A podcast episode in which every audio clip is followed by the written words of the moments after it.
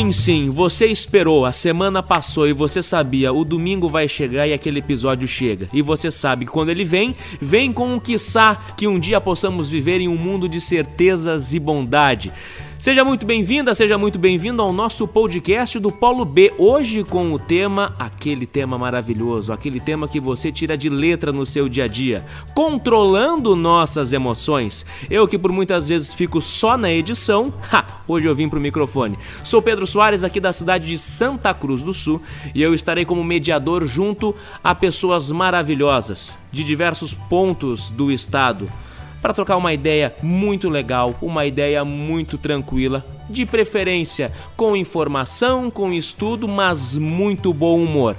O primeiro olá que eu dou, porque é aquela coisa, podcast é de manhã, é de noite, é de tarde, é na madrugada, é quando você se sente também confortável para aproveitar. Então, aquele olá para a pessoa que fica no sul do estado, um pouquinho longe de Santa Cruz, mas não tem problema não, a gente troca uma ideia bem tranquilo lá de Rio Grande.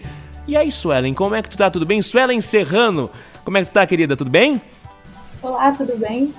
Um prazer estar aí com vocês e participar desse podcast. Também com a gente, além da Suelen, o rapaz que também é de Santa Cruz do Sul, que trocamos muitas ideias, comemos aquela cuca que é bem importante, porque aqui na nossa terrinha cuca vem muito bem, obrigado. Iago Knipoff, como é que tu tá, meu velho? Olá, boa noite para vocês todos. Uh, estou bem, claro, e já agradeço a oportunidade de ter de estar participando de um evento que é tão grande no nosso estado. E muito obrigado e que tenhamos uma, um bom podcast. Um bom podcast não estamos torcendo, estamos tendo a certeza que ele assim será, porque além de tudo somos humildes. E para fechar o trio maravilha que vai conversar com a gente Neste dia especial tem a Lavínia dos Santos de Caçapava do Sul. Um conhecido meu falou que já era a terra do Chevette, um pessoal disse que é a terra do Fusca. Ó, Lavínia, eu não sei afinal de contas que terra é, mas é certo que tem você aí e é muito bom ter você também no nosso podcast, tudo bem? Oi, tudo bem? É um prazer estar aqui com vocês hoje e fiquei muito feliz com a oportunidade. Coisa boa então, é aquela máxima, aqui tem informação útil, às vezes não muito útil. Se é a terra do Chevette ou do Fusca, eu não sei, mas agora você tem uma referência cultural para também aproveitar junto a doutrina espírita. Gente, brincadeiras à parte, vamos finalmente entrando para o nosso tema, até porque temos muito tempo para falar. Na verdade, temos e não temos. Quando a conversa é boa, ela passa muito rápido. E hoje, tendo como principal referência a temática que todo o pessoal preparou, pensou, e elaborou com muito carinho, controlando as nossas emoções, o que a gente tem de tópico dentro desse tema é um absurdo, tem muita coisa para falar. E em especial a abordagem que muito a gente estudou em conjunto para trazer para vocês no dia de hoje é a relação de controle de emoções junto à doutrina espírita, o seu estudo de maneira um pouquinho pesada, que a gente sabe que ele existe, que ele vem, mas principalmente trazendo em consideração o nosso dia a dia. Como a gente age com isso? A gente lembra efetivamente, a gente lembra diariamente como as coisas funcionam, qual a relação da nossa vida com o espiritismo e com tudo aquilo que faz parte do nosso contexto social. E para esse dia, para hoje, a gente vai falar sobre isso aí. Então se prepara, pega uma aguinha, pega um chimarrão, pega um café, fica com o ouvidinho colado na gente e vamos juntos nessa baita conversa. É importante destacar que eu sou mediador, não devo falar muito, mas como eu fico o tempo inteiro atrás do computador e não falo, pessoal vai ter que me dar uma brechinha que é importante. Brincadeiras à parte, tá, gente? A gente não pode esquecer coisas importantes, que os episódios dos podcasts, eles estão diretamente relacionados, tá?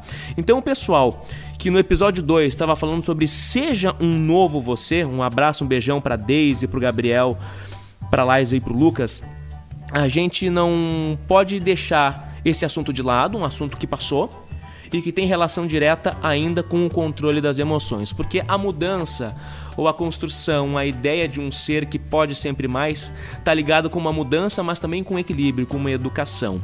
E a gente não pode deixar de lado a relação da influência de espíritos, a preocupação, a importância do uso da prece, a elaboração dos atos de caridade, o sentir Deus, a prática real desses ensinamentos e, claro, ter as emoções devidamente equilibradas. Para isso, a gente começa a adentrar pontos extremamente importantes aos quais não podemos deixar de lado. Quando a gente vai falar sobre doutrina espírita, a gente precisa relacionar diretamente com pequenos trechos do evangelho, mas poder trocar muitas ideias. Então assim, pessoal, para ter uma noção, tá? Pra gente começar a conversar de maneira bem tranquila, bem legal. No evangelho segundo o espiritismo, lá no capítulo 5, para se ter noção, tem uma passagem que fala assim, ó: Deus nos deu para o nosso adiantamento justamente o que nos é necessário e pode nos bastar a voz da consciência e nossas tendências instintivas e nos tira aquilo que poderia nos prejudicar. Tem um ponto importante aqui que diz ainda de complemento: ao nascer, o homem ou o indivíduo traz o que adquiriu, nasce como se fez. Cada existência é para ele um novo ponto de partida. Pouco lhe importa saber o que foi. Ele é punido porque fez mal e suas más tendências atuais são um indício do que resta nele a corrigir sendo nisso que deve concentrar sua atenção. Não lhe resta nenhum traço.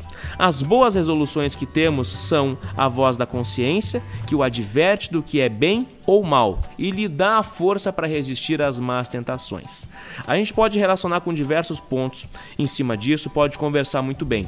Mas para não deixar passar muito esse capítulo, eu já vou conversando contigo, Iago, já para dar um gancho, eu vou chamando vocês para fazer parte, vocês vão conversando entre si, que é o mais legal. Começando nesse ponto, né? Deus nos deu para o nosso adiantamento justamente o que nos é necessário, ali fala, a voz da consciência e as nossas tendências instintivas e nos tira o que poderia nos prejudicar. Aqui está relacionando tranquilamente com uma força que é Deus nos dando as possibilidades. E o que tu pensa com relação a tudo aquilo que a gente já conversou, que a gente vem estudando, para quem faz parte da evangelização, faz parte para o grupo de estudo sistematizado. Essa condição, né, de que Deus fornece as condições, Deus nos apresenta, mas ali também diz que Deus nos tira. O que tu pensa, você, Iago, nesse ponto importante? Onde o livre-arbítrio, onde a nossa força está envolvido diretamente também, não apenas com Deus oferecendo ou tirando, mas a nossa força, a nossa fé no meio dessas situações. Eu acredito que para esse nosso contexto, a gente deve voltar um pouquinho e pensar. Nós somos espíritos, ok? Como a gente estuda. E assim, uh, nós somos criados por Deus. Quando Deus nos criou, nos criou simples e ignorantes, como que a gente também estuda, né? E aí que está totalmente linkado com o que tu está me perguntando, com a questão do livre-arbítrio. Porque o que, que eu penso sobre isso? Nós somos criados simples e ignorantes. Através das nossas emoções, através do que a gente vai decidir fazer a partir disso, é que a gente vai mudar diante do que a gente for escolher fazer uh, criando outros links agora, por que, que a gente vem à Terra? Por que, que a gente habita um mundo terreno? Por que, que a gente reencarna?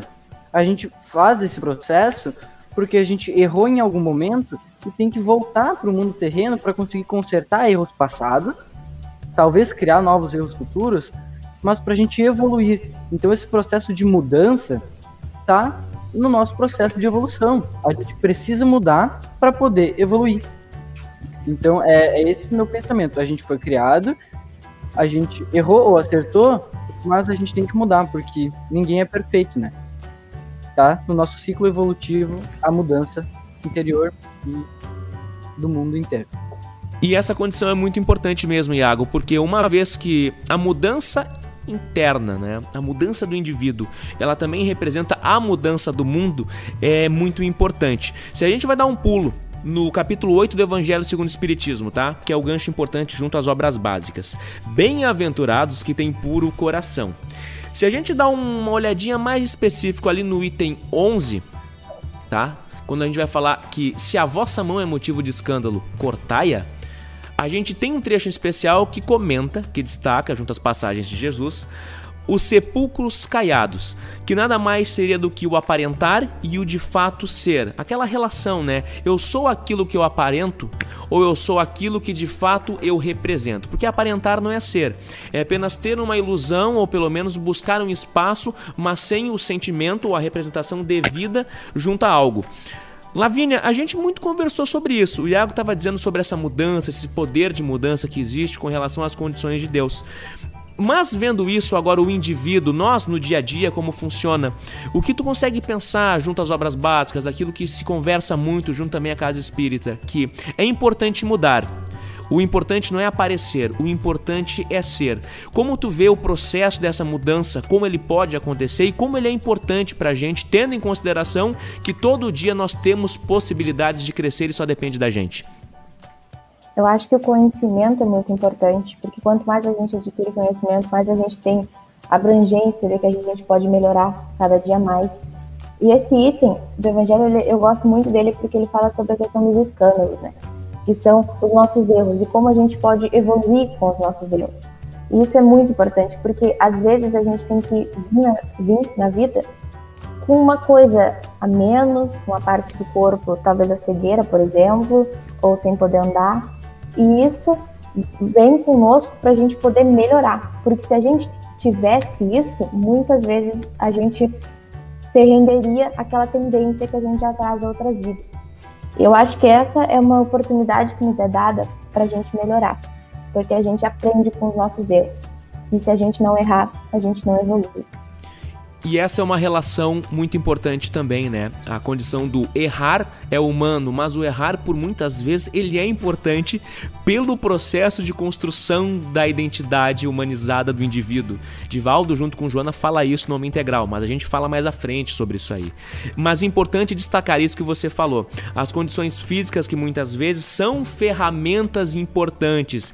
E Su, a gente também fala e não dá para esquecer que quando Deus nos apresenta condições, quando ele nos constrói oportunidades e situações, elas são para o nosso crescimento, mas depende muito de como a gente as vê.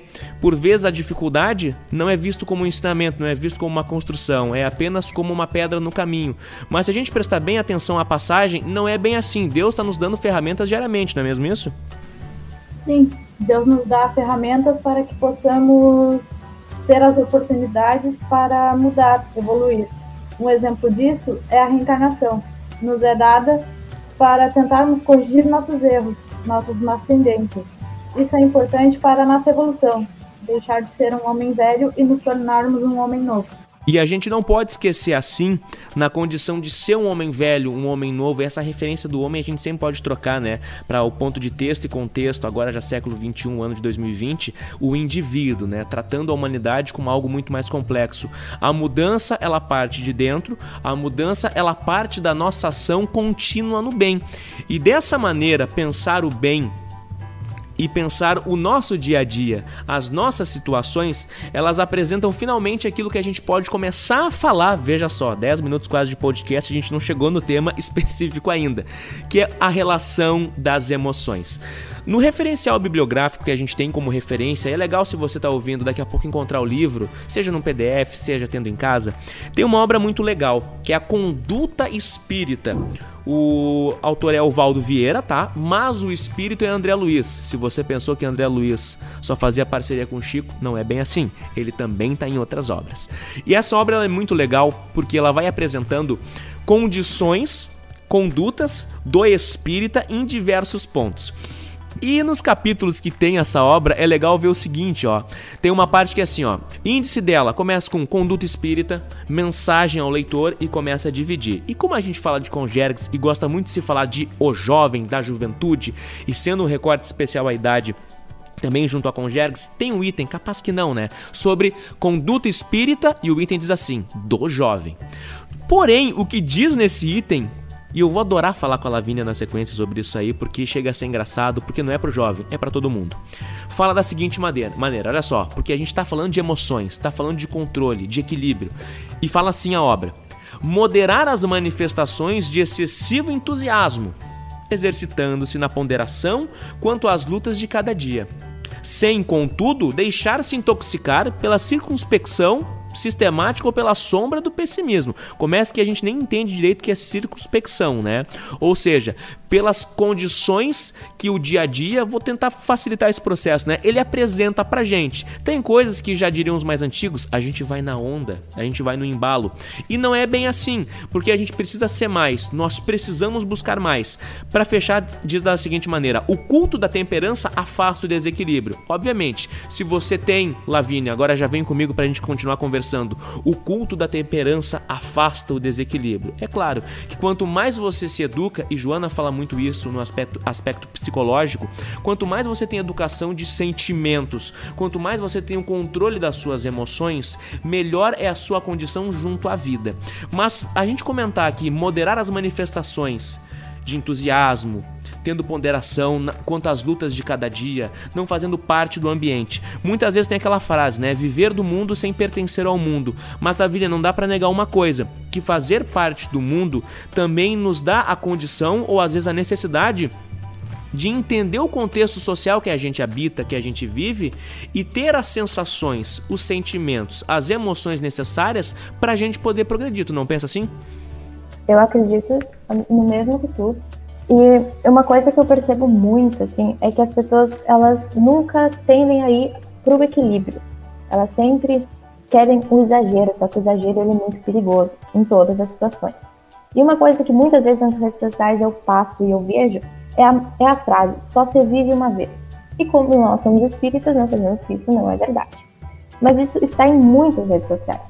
E o que eu percebo? Que muita gente acha que pode fazer o que quiser, que pode experimentar de tudo, todas as emoções, os sentimentos, né?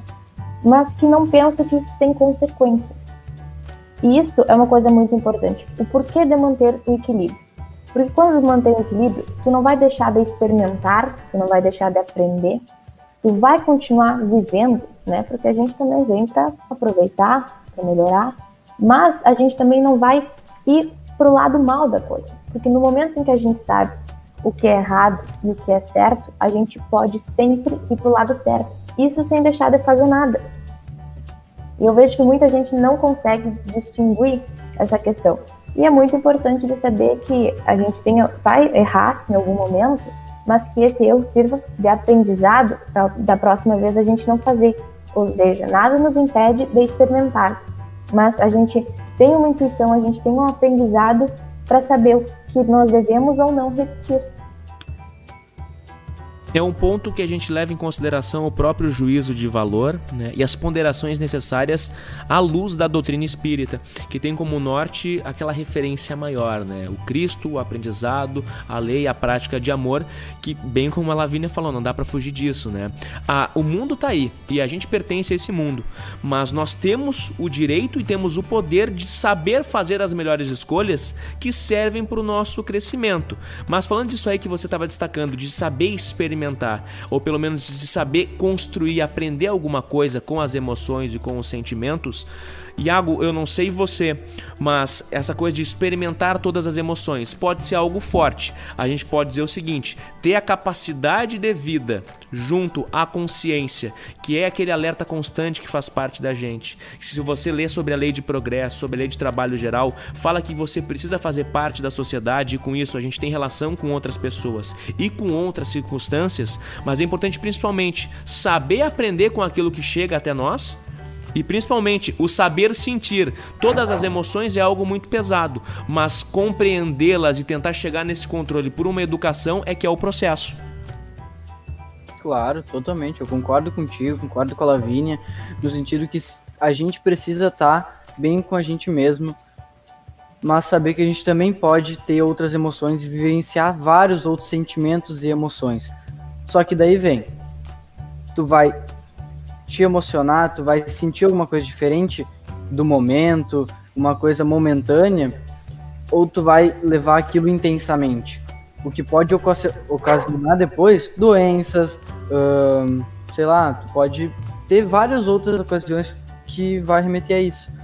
Uh, mas é importante a gente lembrar que sempre quando alguma coisa. Aí agora falando das emoções, o que a gente deve ter muito forte na nossa cabeça se alguma coisa acontece de errado com nós, aí como tu e a Lavínia disseram, é pra gente melhorar. E não é. A gente não pode pensar que ah, aconteceu alguma coisa ruim com a gente, não foi Deus que fez assim, ó, agora tu vai te ferrar. Desculpa o uso da palavra, mas agora tu vai te ferrar e tu vai ter essa essa coisa vai aparecer na tua vida. Não, não vai ser assim. Deus é justo com todo mundo. Tudo que é para acontecer com a gente, tá tudo pré-determinado e é para acontecer. E a gente tem que encarar isso de uma forma boa. Aí que vem as emoções. Ah, eu vamos falar um exemplo mais diário assim. Eu perdi meu pai. Vamos bem exemplificando. Eu perdi meu pai. Se eu levar isso de uma forma braba, de eu ficar brabo com Deus, irritado, uh, vendo problema em tudo, porque meu pai morreu, eu não vou conseguir evoluir. Eu tenho que levar essa perda do meu pai de alguma maneira, óbvio que seria uma coisa muito forte, eu tenho que levar isso de alguma maneira para eu conseguir mudar e para eu conseguir me sentir bem. E daí vem as emoções. Eu pensar coisa boa. E nós espíritos temos que saber. Ele está num outro plano. Ele ainda continua com nós. Então é isso mais que eu penso sobre que se acontece alguma coisa de errado com nós, é para melhorar. Na, nunca vai ser pela injustiça, porque injustiça não existe. Ainda mais se a gente fala e pensa sobre a justiça de Deus, né, que é todo poder e bondade, é justiça e é amor. A questão primeiro do livro dos Espíritos, que é Deus, ela exemplifica bem o que é isso. E não é uma relação onde a gente busca né, personificar Deus em cima das nossas limitações. A gente muitas vezes diz que somos construídos a semelhança, né, forma e semelhança de Deus, quando muitas vezes a gente faz o processo contrário, a gente tenta na verdade construir Deus a nossa semelhança. Porque a gente tem uma dificuldade, se for pensar o seguinte, que é uma lógica da partícula divina, né, que cada um tem um pouco de Deus. E realmente tem pelo poder de mudança que pode fazer. Mas quando a gente tem alguma dificuldade, tem alguns pontos, a gente não tenta trazer Deus até nós. Nós levamos a nossa limitação até Deus e tentamos criar alguma desculpa, alguma dificuldade em cima disso, até pelas emoções que temos. Mas não dá para negar uma coisa, e a Suelen pode falar muito bem tranquilo disso que ah, existem emoções positivas, existem emoções negativas. Mas Su, não dá para negar que toda emoção, todo tipo de emoção, ela pode servir também de aprendizado, não é mesmo? Sim, todas as emoções são importantes, até mesmo aquelas consideradas ruins, pois através delas conseguimos demonstrar como nos sentimos. Mas é importante lembrar que, independente do, do sentimento, é preciso tomar cuidado para que eles não se tornem excessivos, ocasionando na ação por emoção. Podemos dar o exemplo da raiva. Quando a sentimos de maneira excessiva, ela pode nos causar, na maioria das vezes, episódios de violência quando não conseguimos ter o controle dela. E se a gente vai fazer uma leitura mais afinco junto às obras básicas, a gente tem um capítulo e um item que fala em especial da cólera, que é uma das coisas mais terríveis que podem se, se ter num deseducar dos sentimentos e das emoções. Minha avó querida dona Maria Helena não está ouvindo esse podcast porque às vezes é muita tecnologia para ela, mas daqui a pouco se a gente falar que o neto tá no podcast, ela dá um jeito de ouvir. Vó é assim, a gente sabe, né? Ela sempre dizia: "Meu filho, tem que ter muito cuidado". E a Lavínia falou isso lá antes, eu não quero perder o gancho, que assim, ó, tudo em excesso faz mal. Quando a gente estava falando do controle de emoções, das sensações em geral, todo o excesso faz mal. E a Lavínia falou que a gente adora um excesso. Isso é verdade. Tanto para um lado que por vezes pode ser pejorativo, ele pode ser não muito positivo, tanto até para as coisas que nos fazem bem, são legais, mas a gente acaba extrapolando. Minha mãe, eu gosto muito de brincar quando ela tenta se tornar bilíngue, né? Ela vai no português e vai no inglês, ela sempre diz: "Pedro, não pode ser over, não pode ser acima, além daquilo". E a frase da minha avó que resume tudo isso, não sei vocês, mas é aquela máxima assim, ó: "Fé demais não cheira bem" bem. Porque tanto para algo que é bom, quando ele se torna em excesso, ele pode ter um, retro, um, retrospecto, não, ele pode ter um reflexo que às vezes não é tão positivo. A gente tem que saber ponderar aquilo que nos faz bem, mas também com tantas outras atividades que são importantes. Participar da casa espírita, ter vida social, Saber ter relação com as pessoas são coisas que, num contexto geral, nos permitem progredir cada vez mais, rompendo bolhas de convivência, conhecendo outras pessoas e, quem sabe, nesse processo, conhecendo melhor a si. E quando a gente vai falar de controle de emoções, já vou ter o gancho, não posso fugir dele. A maravilhosa questão 919, uma das poucas questão, questões, aliás, que eu sei de cor do livro dos Espíritos, tá? Que a gente tem a passagem onde Santo Agostinho fala com a gente, dá a resposta. A pergunta é muito simples, ela diz assim, ó. Qual o meio mais eficaz para nos melhorarmos nesta vida e resistirmos às solicitações do mal? A resposta é simples. Fazei como um sábio da antiguidade vos disse: conhece-te a ti mesmo. Essa pergunta do livro dos Espíritos junto a Kardec não dá para deixar de lado. E claro, essa é uma resposta muito curta dela. Ela tem a questão A e questão B, tá? Mas o tempo é curto e a gente não pode enrolar muito. Ela fala assim, ó: sendo um conhecedor das mazelas humanas, Kardec, junto aos espíritos, fazendo uma análise, se questiona o espírito de verdade para saber como a gente pode, daqui a pouco, melhor evitar o mal que nos cerca. Não dá para negar uma coisa, que o mal nos cerca. Por vezes nós também somos responsáveis por pequenas ações de mal e não dá para negar isso. E é meio ruim pensar, mas é importante.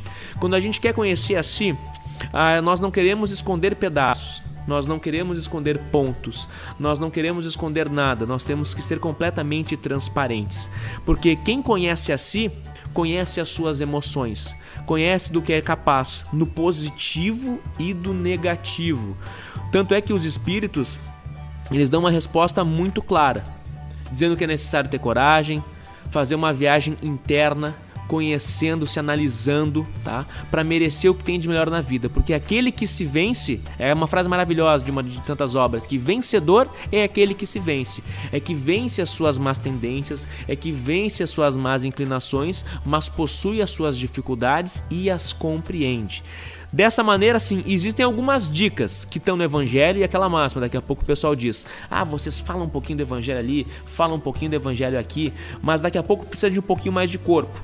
E tem dicas que são muito legais, que a gente daqui a pouco vai facilitar o pessoal que, bah, mas não quero lá fazer a leitura do Evangelho. Não tem problema, a gente tem tudo aqui no podcast também. E a Suela, incompetente como sempre, preparou o material, deixou tudo anotadinho, pode falar pra gente. Porque ter humildade é uma delas, não é mesmo, Su? Sim, a humildade é importante para construirmos o nosso e esconder as nossas deformidades de nosso corpo. A importância de termos humildade sincera, pois sem ela, como diz no Evangelho, tenderemos a encobrir nossos defeitos e exaltarmos nossas virtudes. Humildade para compreendermos que erramos sim e que podemos aprender com esse erro, sendo melhor no amanhã do que fomos no hoje não ter vergonha de assumir um erro, mas lutar com perseverança para resistir à tentação de errar de novo. Até porque se a gente não aprende com o erro uma vez, a gente acaba repetindo ele. E aí tá um ponto importante, né? A frase é maravilhosa: não ter a vergonha de assumir um erro, mas lutar com perseverança para resistir à tentação de errar de novo. Por vezes não é nem tentação, é uma limitação do ser, porque a gente ainda não tem a condição necessária para prevalecer diante disso. E em meio ao nosso roteiro, aí agora eu vou derrubar a galera, né? A galera que fica na retaguarda, que a gente deixa um monte de coisa separadinha, porque o que acontece? Eu vou trazer agora a questão 844 do Livro dos Espíritos, eu já vou trazer ela agora que é muito importante isso, porque a gente fala muito de livre-arbítrio e tem ele como ponto preponderante, né? Para controlar a emoção, para ter educação sentimental, para se conhecer e se tornar assim um novo ser, gancho com o último episódio, tudo planejado como sempre, bem capaz, né? Não dá para esquecer uma coisa que é extremamente importante: a nossa dedicação, a nossa fé, a nossa força por uma mudança. E no livro dos Espíritos, na questão 844, tem uma questão que é, no meu ver, tá? ela é maravilhosa ela consegue em uma frase, ela tem um parágrafo um pouco maior, mas numa pequena frase ela nos coloca a responsabilidade devida da mudança, que muda quem tem desejo, muda quem quer. A pergunta é assim: do livre-arbítrio goza o indivíduo desde o seu nascimento, ou seja, tem o ser desde o seu nascimento a possibilidade de aproveitar do livre-arbítrio? Se eu for resumir a resposta, claro que vai dizer, na verdade, sim, no início não. Somos simples e ignorantes na formação, no conhecimento, no aspecto moral e vamos crescendo fisicamente para poder desempenhar um pouquinho mais. Só que a primeira parte da resposta é o que nos interessa hoje, porque diz assim, ó: se então o do livre-arbítrio goza o indivíduo desde o seu nascimento, a resposta é assim: a liberdade de agir, vírgula, desde que haja vontade de fazê-lo. Assim, a pergunta é uma. Essa resposta, ela na verdade pode servir para inúmeras outras questões do livro dos Espíritos. Porque quando diz assim, ó, há liberdade, existe liberdade de agir, desde que haja vontade de fazê-lo. Isso significa, em outras palavras, o quê? Se você quer, você muda. Se você deseja, você pode mais. Quando a gente pega esse trecho e se quiser nenhum problema, você pode trocar desde que haja vontade, a gente pode definir de que desde que haja fé para ter uma mudança, a gente pode mais. A gente chega, quem sabe, em um outro ponto, em um novo ser, em um novo controle, uma nova educação. Iago, não sei você. Quando a gente estava falando lá no início da mudança do indivíduo, da mudança do ser, nós estávamos preocupados muito com aquilo que envolve, aquilo que faz parte do indivíduo. Mas entender que se nós temos o norte correto, temos a dedicação necessária e temos um pensamento sereno e claro do que queremos de fato, com fé e perseverança, é possível toda e qualquer mudança em cima disso que a própria Suelen falou. Vergonha de assumir um erro. Quem entende o processo para chegar num mundo melhor, para se tornar uma pessoa melhor, para fazer a mudança no seu espaço, é quem tem fé e quem tem força. E sendo assim, Conhece-te a ti mesmo nada mais é do que a maneira de entender da onde você tira a força necessária para fazer o melhor. O que é que tu pensa acerca disso aí? Será que é isso mesmo que Santo Agostinho quer falar pra gente? Eu já ia te pedir para dar uma pausa porque eu queria falar uma coisa. Duas, na verdade. Na questão que a Suelen nos traz de sermos humildes e sermos todos, nos vem aquilo. Como que a gente vai apontar o dedo pro outro se a gente não faz o que a gente está apontando? Se a gente não se conhece a ponto de poder apontar o dedo. Porque tem aquela outra máxima, né? Eu tô apontando um dedo, máximo dois até. Mas tem três apontando para mim. Como que eu vou fazer isso? Sem antes me conhecer e poder. Porque o que, que eu acho também, quando tu reclama, tu faz, né? Se eu reclamar da toalha suja que fica ali na, em cima da cama do meu irmão, é porque eu, depois de tomar banho, eu coloco a toalha no lugar. Dando um exemplo. Então, se eu não me conheço, como que eu vou ver no outro um problema? Essa era uma das questões que eu queria trazer. E agora sobre a mudança e sobre as emoções, trazendo um link com a prece, com aquela, com aquela outra coisa que não me lembro em qual livro tem, mas diz que pedis e obtereis. Mas como que tu vai pedir e tu vai obter? Então, se eu pedir um carro, eu vou obter um carro? Não, depende da tua necessidade e depende do jeito que tu vai pedir. E depende do jeito, não. Mas da tua fé, o que tu acabou de falar para mim. Depende da fé e do quanto a gente se empenha, do quanto que a gente se conhece que, que vai conseguir se empenhar para tais objetivos. Se o meu objetivo é ter uma mudança, eu vou ter fé, eu vou me condicionar, eu não vou olhar para o próximo procurando esse defeito ou isso que eu quero mudar nele também, porque eu tenho que me mudar. A mudança começa dentro de você mesmo. Não adianta eu querer agora dando uma visão geral, não adianta eu querer mudar o mundo se eu faço errado. Não sei se conseguiram me entender.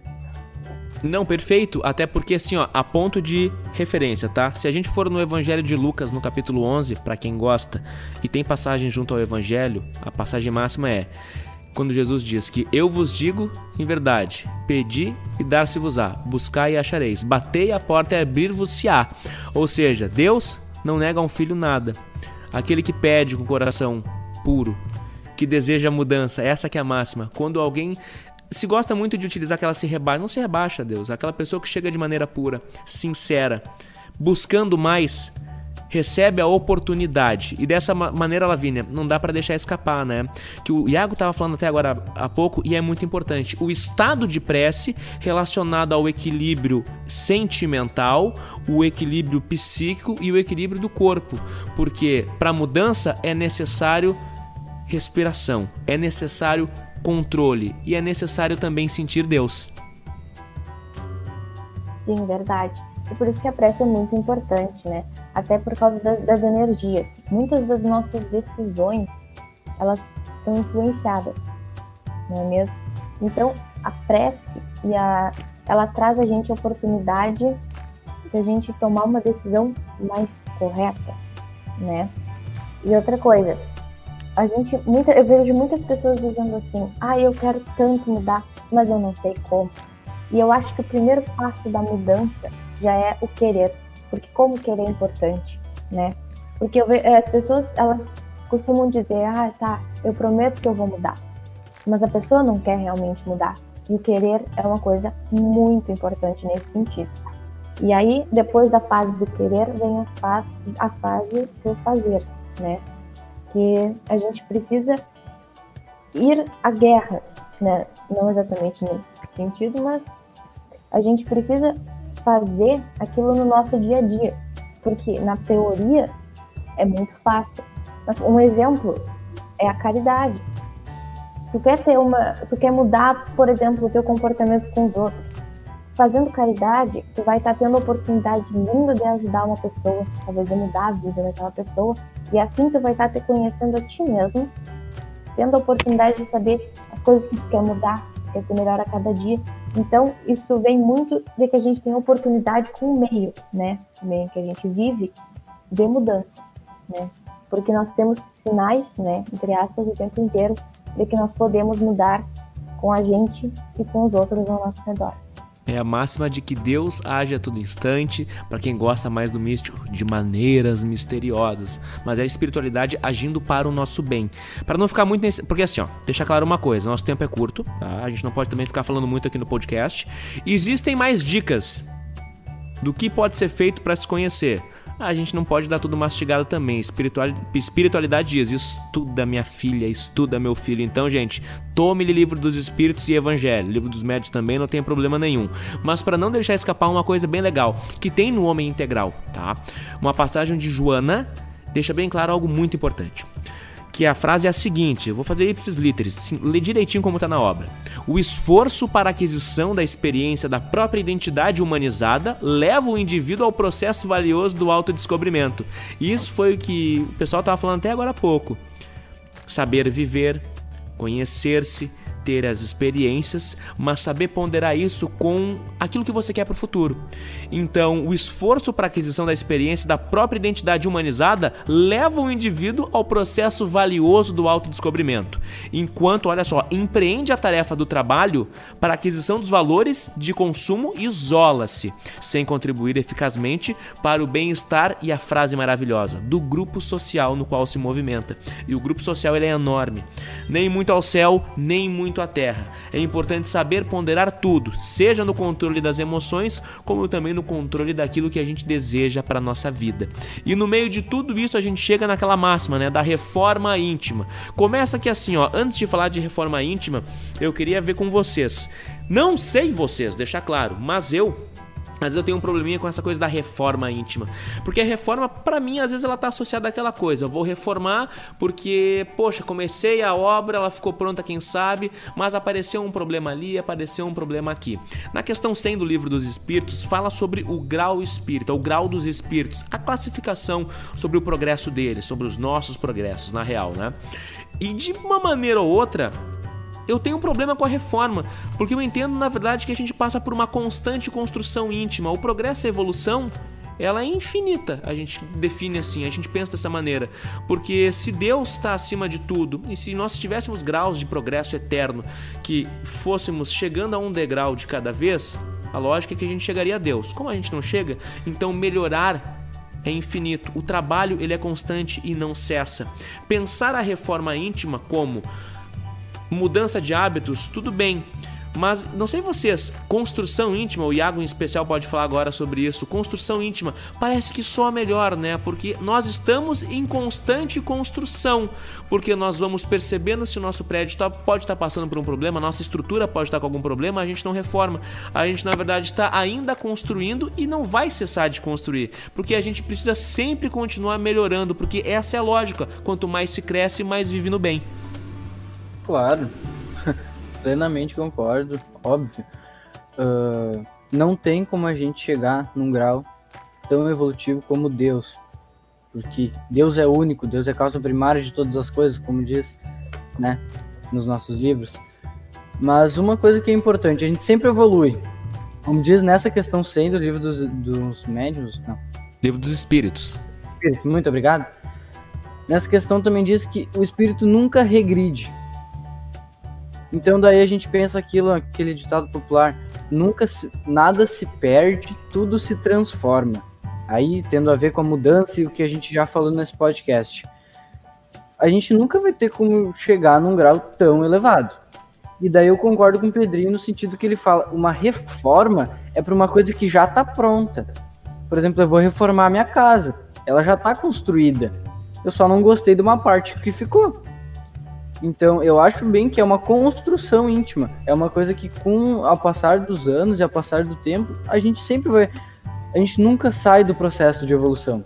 Porque se fosse sair, a gente alcançaria Deus e não tem como. Então, realmente, eu acredito que é uma construção íntima. Porque a gente não tem como regredir, porque essa é uma, uma lei que a gente nunca regride, a gente só vai para frente a gente só muda, se transforma e vai aprendendo com nossos erros. E nessa máxima de aprender com os erros, Lavínia, o que que tu chega a achar? Porque o que você pensa, na melhor, né? O achar ele é muito relativo. Nós podemos estacionar, mas, mas nós nunca, nunca poderemos regredir. Assim traz bem o Iago com relação às questões do livro dos Espíritos.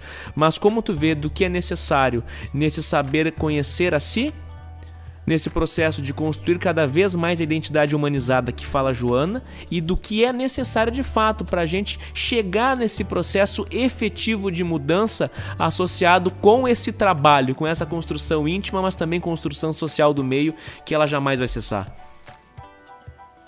Eu acredito que a, com a gente mesmo, a gente tem que conhecer primeiro a gente. E o conhecimento ele é a base de tudo. Porque no momento em que a gente tem conhecimento sobre alguma coisa, a gente pode se inspirar naquilo, né? E a questão de aprender com o erro, como a gente já falou antes, é importantíssimo, né? E eu vejo que é muito cobrado. Tu deve crescer, tu deve crescer, tu deve crescer, tu deve estar sempre, estar evoluindo, evoluindo, evoluindo. Mesmo que isso não seja uma coisa assim tão fácil. Né? Então, é um processo lento, é um processo que exige paciência, porque como a gente não regride, a gente fica ali no mesmo lugar, caso a gente não consiga evoluir, não vai ser uma coisa que vai acontecer de uma hora para outra. Uma coisa que a gente vai aprendendo com isso, com aquilo, com aquela pessoa, com aquele meio que a gente convive. E eu acho que a questão do conhecimento entra nessa parte para que a gente possa entender. Tal coisa aconteceu, eu fiz e agora eu vou utilizar o meu conhecimento para que eu possa melhorar, para que eu possa melhorar em cima daquilo. Eu acredito que isso seja muito importante para a nossa escala evolutiva. O conhecimento, a nossa percepção quanto aquilo e a convivência não só com nós mesmos, mas também com todos ao nosso redor. Pegando tudo isso, agora eu quero falar com a Su porque ela pode falar muito bem sobre uma coisa que a gente estava assim pensando, pensando, pensando muito. E no nosso roteirinho tá lá bem apresentado, porque a Su também construiu isso, que fala sobre o filtro purificador da razão, ou o que seria isso, né? A lógica do freio moral. Quando a gente fala de freio moral, a gente também pode pensar com relação ao tal do juízo de valor. Né? E um juízo de valor é algo muito relativo. Quando a gente associa o espaço social onde alguém vive as relações que fazem parte da sua convivência e como se constrói a identidade do indivíduo.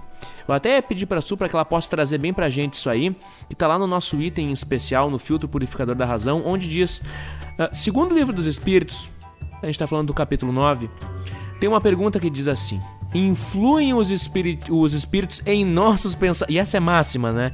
Influem os espíritos em nossos pensamentos e em nossos atos. Su, eu ia pedir para que tu fizesse a leitura pra gente, em especial dessa resposta e da tua análise acerca disso. Porque também só eu falando nessa, nesse intervalo às vezes se torna chato, né? E é importante destacar. Afinal, os espíritos influenciam ou não na nossa vida? Fala um pouquinho pra gente.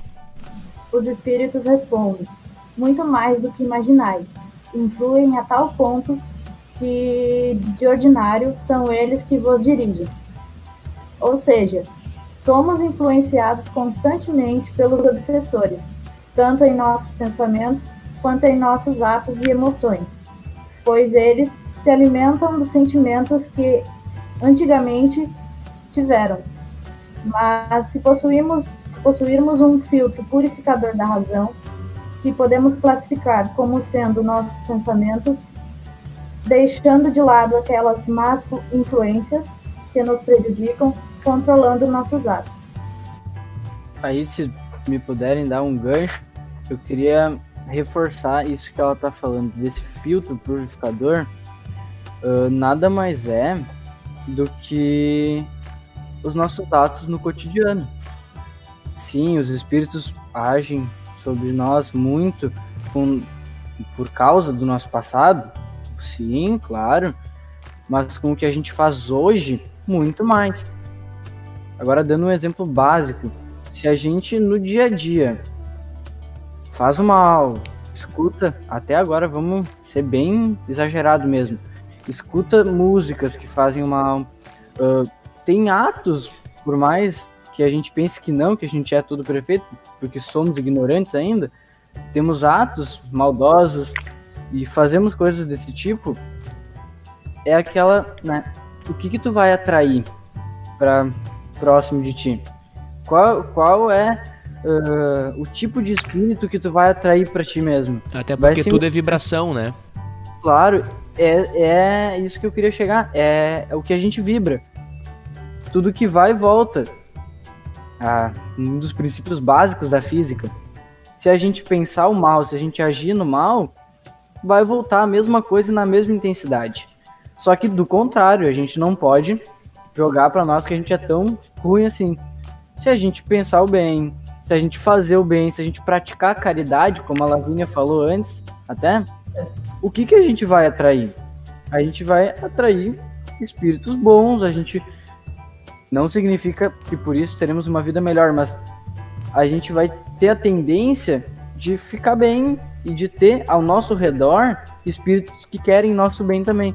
Porque o que, que os espíritos, entre aspas, maus querem da gente? Querem zombar da nossa cara, querem ver o nosso mal.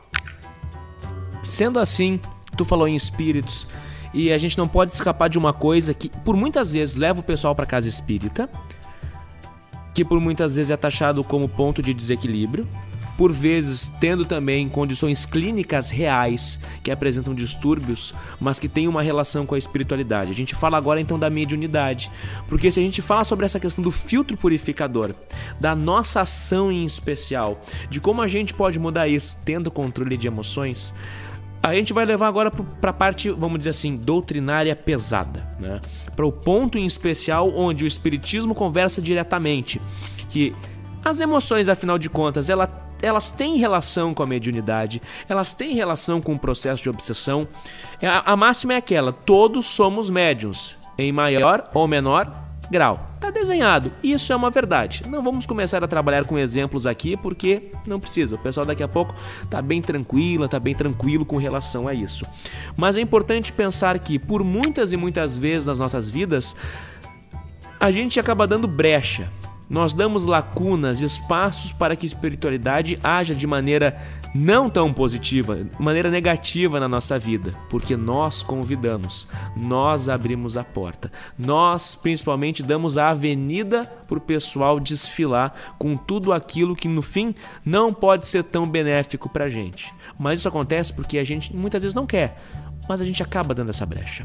A mediunidade e a obsessão, eles estão ligados diretamente com a condição do médium, ou seja, com a condição de cada um.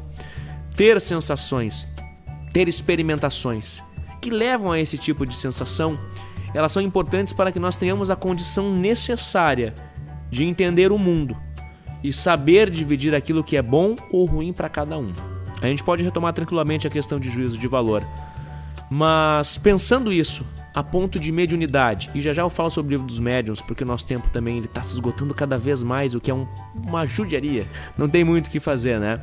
Mas eu vou chamar agora a Lavínia para conversar um pouquinho, porque falou a Su, falou você, Iago, agora a Lavínia volta para a gente trocar mais uma ideia, Lavínia, que é muito importante. A máxima de que todos somos médiuns em maior ou menor grau representa que todos nós temos um trabalho especial, não só com os encarnados, mas principalmente com os desencarnados. E quando a gente passa por um processo de educação, quando a gente passa por um processo ao qual servimos na verdade de exemplo, não educamos também só a nós, mas educamos aqueles que por muitas vezes nós não vemos. E o que tu pensa como um processo que nós, O que a gente pode fazer assim quanto às emoções, sendo um canal para obsessão, mas também sendo um canal de educação para a espiritualidade, para os outros e para si. Como a gente trabalha isso? Isso é uma, uma coisa muito importante, né? A gente saber que nós não estamos sozinhos e, nem, e que as nossas emoções elas são poderosas. E como o Iaco falou da questão das, das músicas, das coisas que a gente vê na TV antes da hora de dormir, por exemplo, eu, eu vejo muito que as, as pessoas elas acham que isso não vai ter ligação, mas tem e muita. Porque no momento em que a gente uh, baixa a nossa vibração, a gente baixa a nossa energia, é muito mais fácil de um obsessor vir até nós e nos botar ideias erradas na cabeça. Né? E isso vem, traz à tona, à tona uma coisa muito importante que é a prece. Né? Quanto é importante antes de dormir, ou às vezes quando a gente está sentindo uma sensação que a gente pensa, meu Deus, por que, que eu estou sentindo isso? Muitas vezes nem é uma ideia nossa, é uma ideia de alguém que está nos rondando, né? Então, fazer uma prece para que as nossas, os nossos pensamentos sejam, li, estejam limpos, né? Que as nossas ideias sejam nossas, e não de um espírito mal intencionado, muitas vezes. E a questão da mediunidade é uma. Muitas pessoas elas têm o, o canal da mediunidade mais aflorado do que outras. E muitos, muitas das pessoas antigamente taxadas como loucas era porque elas escutavam vozes. E isso fazia delas, meu Deus, o que, eu estou escutando? O que é isso? E deixar se influenciar, porque quando a pessoa não tem uma vibração muito boa, é muito mais fácil de ser influenciado. E aquela pessoa começava a escutar vozes de todos os lados e não sabendo o que fazer, e isso levando a pessoa a um estado, né, não de loucura, mas um estado em que fica confuso e acaba não sabendo o que fazer, né? E como a gente pode ter uh, ligação com o mundo espiritual, mesmo nós não tendo, nós não tendo a mediunidade mais aflorada? A gente mandar boas vibrações. Por exemplo, quando uma pessoa que a gente amava faleceu, né? Desencarnou. Em vez, em vez da gente ficar se lamentando, chorando por aquela pessoa, mandar boas energias. Porque muitas vezes a pessoa ainda pode estar no mundo terreno achando ela não desencarnou. Isso mostra no filme do Divaldo. Quando o irmão dele desencarna, ele perde o movimento das pernas, porque o irmão dele está agarrado às pernas dele. E isso deixa bem claro como o espírito precisa de ajuda para se desprender do mundo, do mundo terreno. Então, por isso que a prece é muito importante, mandar boas energias. Depois, se tu assiste alguma coisa que tu acha que não te fez bem, faz uma prece, pede uh, boas energias, manda boas energias, porque não só o que a gente pede para os outros, o que a gente faz com a nossa própria energia é muito importante e ajuda muito nesses casos de obsessão, de espíritos mal intencionados e para quem tem a mediunidade mais aflorada também. É a máxima que jamais a gente vai fugir dela: orai e vigiai. Mas também passe pelo processo importante de educação, porque especial sentimental. Porque assim, gente, controlar as emoções, ter um controle, né, controlando as nossas emoções, que é a temática principal aqui, a gente não pode esquecer que, na verdade, ela representa algo que na individualidade, na situação de cada um, vai ser diferente. Cada um vive, cada um passa por processos traumáticos ou não, positivos ou não, diferentes. Cada um tem uma experiência distinta. E é isso que faz o rico, faz o rico, que faz o indivíduo ser rico, mas também faz com que o conjunto da obra seja tão belo. Quando se fala que cada ser, cada um é um universo, é porque justamente cada pessoa tem um processo complexo que precisa ser respeitado e precisa ser compreendido. Mas para que possamos compreender o outro, sempre teremos a máxima de que é necessário compreender a si. Educar-se, principalmente. É importante, jamais devemos esquecer que o processo ele não é rápido, ele muitas vezes pode tornar-se lento, mas depende da nossa dedicação e depende do nosso empenho. De passarmos por momentos de tristeza, sim, passarmos por momentos de alegria, de preferência na maior parte do nosso tempo encarnados e até mesmo desencarnados. Mas não esquecendo que tendo por vezes, situações de raiva, de infelicidade. Nós devemos e precisamos crescer e mudar com essas situações. Onde não haverá pranto e ranger de dentes, mas sim alegrias e perseverança de um mundo melhor. Controlar as emoções é controlar a sua mente e as suas vibrações. Para abrir cada vez mais portas, construir cada vez mais pontes para um futuro melhor que depende sempre somente da gente. Pessoal, a gente falou bastante, tá? Então, assim, ó, não tem muito mais o que fazer. A gente falou bem. Eu espero que tenha, tenhamos de fato envolvido todos os tópicos que são importantes. Ainda preciso editar este episódio, então assim, ó, muito obrigado para quem ficou com a gente até aqui, ouvindo até o final, curtindo com a gente, trocando essas experiências, essas ideias e jamais esquecendo, o espiritismo não é só para ser estudado, tá? Ele é para ser praticado, ele é para ser vivenciado e para ser relacionado com tudo aquilo que a gente faz em vida. Porque em tudo está Deus, em tudo Deus está. E se a gente não esquece disso e consegue enxergar a beleza e a arte da vida, tentando nos ensinar sempre cada vez mais, tudo se torna mais fácil. Pessoal, muito obrigado, Su. Um beijão e até a próxima, viu? Que tenha sido muito importante para ti esse momento, assim como foi pra gente aqui, tá? Eu agradeço a oportunidade de estar aqui e de poder participar desse trabalho. Obrigadão, querida. Iago, um grande beijo para ti também, que possamos nos reencontrar numa próxima, viu? Claro, que a gente com esse podcast possa agregar um pouquinho a mais, né, na, na vida dos ouvintes. E muito obrigado por esse momento. É um aprendizado para mim também. Muito obrigado e um abração a todos aí. É a máxima, um aprendizado para quem escuta, a gente assim torce, mas principalmente um aprendizado pra gente. Lavínia, para você também um grande beijo, quem sabe num próximo episódio a gente se encontre também, viu? Tomara. Fiquei muito agradecida com a oportunidade, gostei muito e espero que, os, que todo mundo também goste. A gente torce para isso sim. Então, pessoal, brigadão mesmo por essa parceria, por terem ficado com a gente nesses minutos, quem sabe importantes, nessa troca maravilhosa de experiências. Então, assim, ó, a gente agradece de coração e aquela máxima, né? Que nós possamos nos reencontrar num próximo episódio aqui do podcast do Paulo B, com muita conversa, com muita energia positiva, com muitas ideias legais, com bom humor, que é o mais importante. Então, assim, um beijão para todo mundo e sempre com aquele que sai importante. O meu que sai é assim, ó. Que possamos ter o verdadeiro desejo e propósito pela mudança do mundo e seus indivíduos. Um beijão. Que só um dia possamos encontrar um mundo melhor. Um abraço a todos. Um abraço virtual a todos, né? E que só possamos aprender cada vez mais e continuar para frente essa nossa caminhada da evolução. Que possamos evoluir e nos conhecer cada dia mais.